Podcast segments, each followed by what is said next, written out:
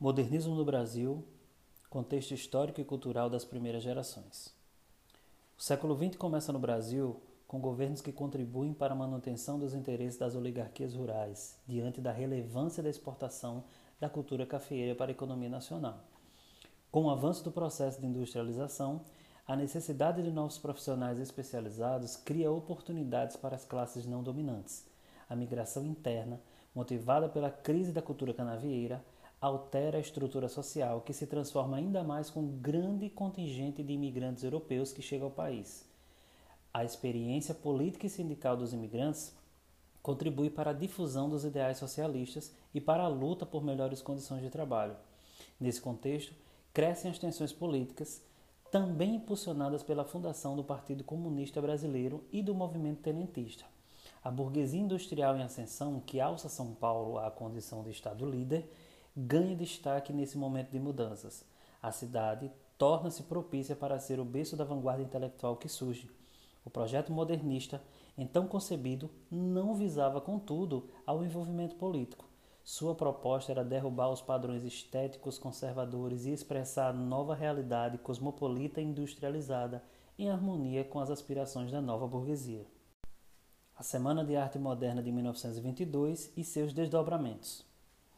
Em fevereiro de 1922, ocorreu, no Teatro Municipal de São Paulo, a Semana de Arte Moderna, uma mostra de artes plásticas acompanhadas por apresentações literárias e musicais de caráter contestador. O evento contribuiu para a consolidação do modernismo por ter promovido a reunião da produção artística de vanguarda e a discussão de novas tendências. Nos anos seguintes, várias publicações alimentaram tal discussão, dentre os quais o Manifesto da Poesia para o Brasil, de Oswald de Andrade, que propunha o resgate das raízes das culturas indígena e africana e sua incorporação para a poesia sem preconceito linguístico, que valorizasse a produção cultural brasileira. Esse debate ideológico prosseguiu e, em 1928, com o Manifesto Antropófago, do mesmo autor, cuja proposta era de que o artista brasileiro devorasse as tendências europeias e, ao digeri-las, criasse uma nova arte nacional. A arte da primeira geração. Uma das propostas fundamentais da primeira geração do modernismo é a valorização da cultura nacional. Esta deveria ser a base da produção artística que incorporaria influências modernas do exterior, sem abrir mão de ser autenticamente brasileira. Em sua reflexão sobre a formação da cultura local, os modernistas reconhecem a mistura de fatores culturais nacionais e estrangeiros recusando-se a ratificar a figura do nativo brasileiro autônomo e idealizado anteriormente proposta pelo romantismo. O movimento em direção ao universo nacional evidencia-se igualmente na inclusão da fala popular nos experimentos estéticos desta geração, que se distancia radicalmente dos recursos formais consagrados por parnasianos e simbolistas. Apresenta-se ainda na escolha de temas que se apropriam do cotidiano, o movimento das metrópoles e os acontecimentos prosaicos. Todas essas inovações acabam confrontando o gosto da burguesia, que compõe a maior parte do público com acesso à nova produção. A preferência pela estética mais conservadora persiste, já que a maioria não compreende a ruptura brusca com os padrões anteriores e, por isso, acaba inclusive tornando-se alvo da crítica dos artistas, independentemente de estes precisarem de recursos burgueses para viabilizar sua arte. A primeira geração do modernismo retrata temas do cotidiano, como o movimento das metrópoles e os acontecimentos prosaicos. Sua linguagem faz experimentos e é próxima da fala simples do brasileiro comum. Os autores dialogam com, romant com o romantismo no que se refere à busca por uma identidade nacional. Distingue-se dele, contudo, por buscar um retrato não idealizado do nativo brasileiro. Entre os artistas e autores que se destacaram nessa primeira geração, vale destacar Oswald de Andrade, que ajuda a dar forma ao modernismo com seus manifestos e seu livro Pau Brasil, de 1925, marcado pelos experimentos de linguagem. Raul Bupp, com sua obra que valoriza as culturas negras e indígena e a liberdade de forma e da linguagem, que permeia toda a sua obra, Manuel Bandeira, com seu lirismo prosaico e linguagem simples.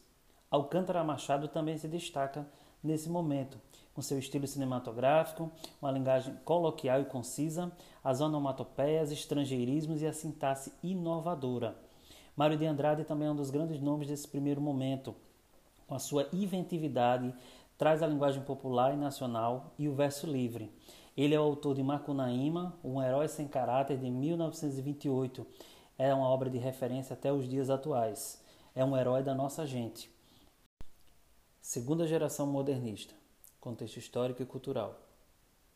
A subida de Getúlio Vargas ao poder na década de 1930 marca o fim da República Velha no Brasil e a inauguração de uma fase de transformações profundas diante da necessidade de modernização do país para assumir posição mais relevante no contexto internacional. Foi o período de grande desenvolvimento industrial, mas também de atenção aos atrasos sociais que o interior do país sofria. O mundo presencia o enfrentamento de duas ideologias opostas: o socialismo, comunismo, consolidado pela Revolução Russa de 1917, e o liberalismo abalado pela crise de 1929. Tendências totalitárias também crescem internacionalmente, como o nazismo alemão e o fascismo italiano. No Brasil, Vargas gradativamente passa a imitar o modelo do fascismo, implantando aos poucos um governo totalitarista, com o apoio da burguesia média, da igreja, das classes latifundiárias e industrial e também dos militares. No campo das artes e da cultura, o advento do cinema comercial contribui para a popularização da arte, que ganha público por se tornar acessível às massas. A música ganha espaço paralelamente, também em sua vertente mais popular. Por terem se tornado mais acessíveis, os meios de comunicação também passam a ser usados como a propaganda política e a divulgação das ideologias correntes. Assim, cresce a cobrança por intelectuais por uma orientação ideológica entre a perspectiva da igualdade e transformação social do comunismo e a estabilidade promovida pelo paternalismo fascista, que também poderia reduzir as desigualdades sociais. A segunda geração modernista. Nesse contexto, nasce nos anos de 1930 a segunda geração do modernismo brasileiro, que divide-se em três diferentes correntes. Na prosa, terá destaque o romance regionalista e na poesia, a corrente espiritualista. O romance regionalista, além de abordar os efeitos negativos da modernidade sobre o homem, a arte dos escritores da nova geração, comprometida politicamente, é usada para refletir sobre a condição nacional e as contradições do Brasil, rural e urbano, artesanal e industrial, moderno, porém desigual.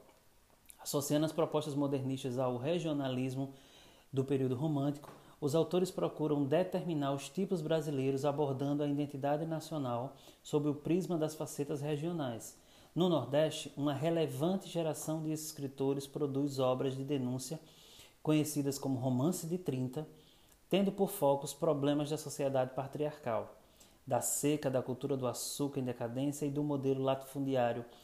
Paralelamente, autores do sul do Brasil, dentre os quais Érico Veríssimo e Dionélio Machado, expõem o contexto histórico e político da sua região e a luta pelo dinheiro.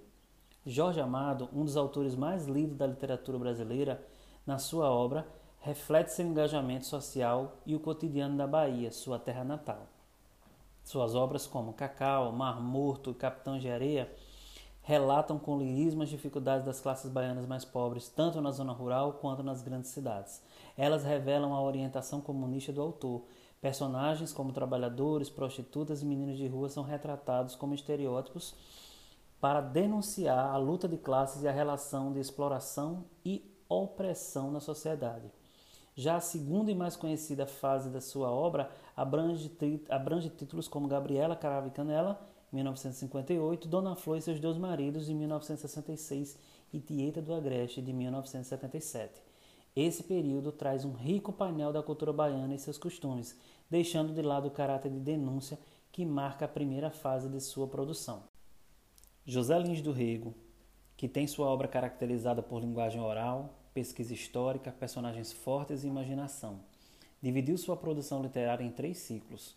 O ciclo da cana-de-açúcar, considerado o mais relevante, inclui obras como Menina de Engenho e Fogo Morto, romance de maior destaque. No ciclo do cangaço, destaca-se Pedra Bonita e, dentre os romances independentes, Riacho Doce. Graciliano Ramos, Seus romances trazem em primeiro plano o homem em conflito com a natureza e a sociedade, mas também consigo mesmo, elaborando sua dimensão psicológica. Suas primeiras obras são as mais relevantes: Caetés, de 1933, São Bernardo, de 1934, Angústia, de 1935 e Vidas Secas, de 1938. No último deles, recursos como o discurso indireto livre, que permite ter um entendimento psicológico das personagens, são empregados com grande domínio da técnica literária. Raquel de Queiroz, autora de uma das obras mais importantes do romance de 30, O 15, que narra duas histórias paralelas que acabam por cruzar. A primeira é a do amor fracassado de Vicente, criador de gado, e sua prima, a professora Conceição. A segunda é a da família de Chico Bento, que vive o drama da seca e a miséria dos retirantes.